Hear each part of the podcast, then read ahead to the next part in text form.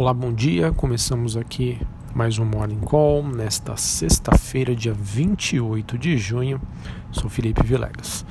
Olhando para o desempenho das principais bolsas internacionais, vemos o mercado aí apresentando ganhos discretos e o índice dólar recuando levemente antes da reunião do G20, um encontro aí de líderes globais em que há a expectativa de que os líderes dos Estados Unidos e da China devem tentar neste sábado um entendimento para suavizar a guerra comercial que tem gerado incertezas sobre o crescimento global. Vamos ver né, se isso realmente vai acontecer e principalmente se isso é, irá ser colocado em prática. Em relação às commodities, o petróleo caminha para fechar no melhor mês desde janeiro e o minério de ferro ruma para o maior nível em cinco anos. Os metais industriais seguem em direções opostas em Londres.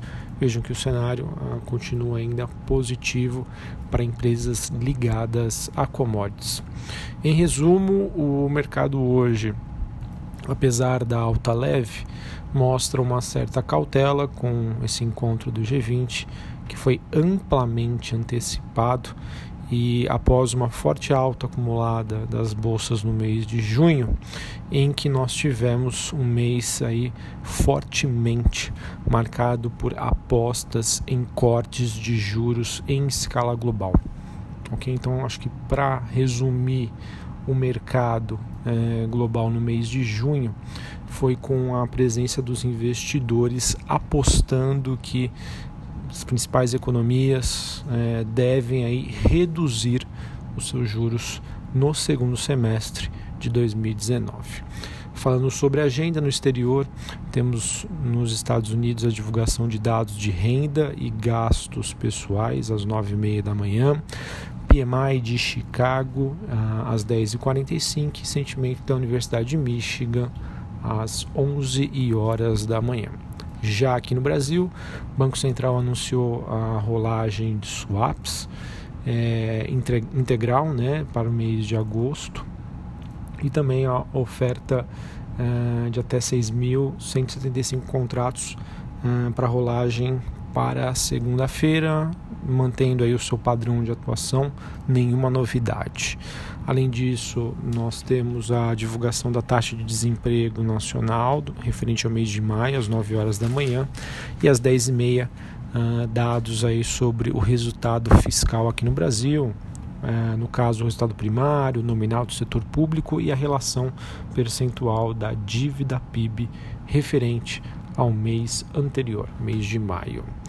Bom, no Brasil, a expectativa, né, quando a gente olha aqui para a bolsa local, Ibovespa, acreditamos que o mercado deva tender a, a, manter o otimismo com a aprovação da reforma da Previdência antes do recesso.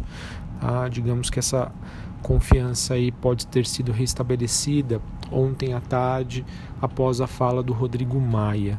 Tá? O, digamos aí que o protagonismo do presidente da Câmara, segundo o Estado eh, de São Paulo, deve explicar aí o maior ativismo do ministro Paulo Guedes em medidas para tentar estimular a economia, que podem incluir uma possível redução adicional do compulsório. Tá? O depósito compulsório que já foi reduzido de 33 para 31 de acordo aí com a mídia, pode ser reduzido novamente. Tá? O mercado, digamos que se animou bastante ontem, com o Rodrigo Maia, que num encontro com investidores teve pulso firme e garantiu que a reforma da Previdência deve ser uh, votada né, até antes do recesso parlamentar que ocorre aí uh, nas primeiras semanas do mês de julho. Tá? Vamos aguardar aí. Uh, eu acredito que o mercado, né, à medida que for ganhando confiança, pode, no caso aí, ter ganhos aí interessantes, tá? Levando em consideração que o mês de junho começou muito positivo e, digamos que na segunda quinzena o mercado tirou um pouquinho aí o pé do acelerador. Então, as oportunidades aí estão bem próximas, vamos aguardar. Bom, sobre o noticiário corporativo, poucos destaques. A gente teve aqui a coluna do broadcast dizendo que a BR Distribuidora deve fazer um pedido de follow-on na CVM na próxima quarta-feira. O mercado já sabe aí que a Petrobras tem interesse em desfazer a, a sua posição na BR Distribuidora. Uma notícia aí que já, já digamos assim, já parcialmente aí precificada pelo mercado e vamos ver se ela entra com esse pedido no próximo dia 3 de julho. Tivemos a Lynx, empresa de tecnologia, aprovando a compra da Millennium por até 109,6 milhões de reais. A Lynx que é uma empresa de tecnologia, como já disse, e vem investindo bastante aí na, na aquisição de, de empresas menores. Né? É uma empresa que recent, não digo recentemente, né, mas já há algum tempo também adotou aí a, a postura de, de, um, de um meio de pagamentos, né, de pagamento através, entrando aí também para o rol é, que engloba aí a guerra das maquininhas. A gente teve a B3 anunciando uma recompra de 38,5 milhões de ações ordinárias. Vejam aí que várias empresas têm anunciado aí a recompra de ações. Tá? Para mim é um sinal claro que, a, que as companhias é, listadas em bolsa uh, estão identificando as suas ações como baratas, né, como uma oportunidade, enxergando uma janela de oportunidade. Acredito que também mostra uma confiança é, dos empresários dessas empresas na aprovação da reforma da Previdência, que tende aí a, a trazer muitos benefícios aí para o mercado brasileiro. E para finalizar, de acordo com o valor econômico, nós tivemos a definição aí dos preços do IPO da Neoenergia, a expectativa é de que ocorra uma movimentação de 3,7 bilhões de reais e o maior vendedor de ações é, seria o Banco do Brasil, que vai ficar com 1,78 e a Previ, que deve ficar com 1,5 bilhões. Ah, o preço é, que foi firmado é de R$ 15,50. Tá? Esse é o preço uh, que foi determinado aí na, na oferta da Neo Energia, tá? No IPO.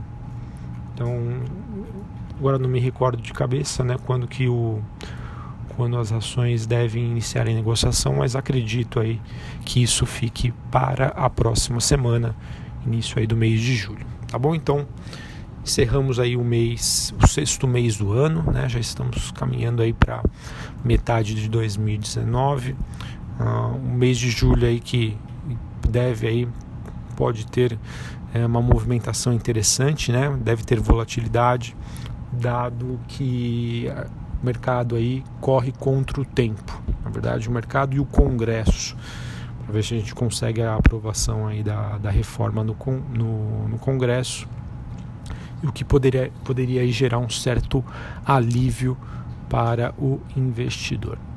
Um abraço a todos, uma excelente sexta-feira, bom final de semana e até a próxima. Valeu!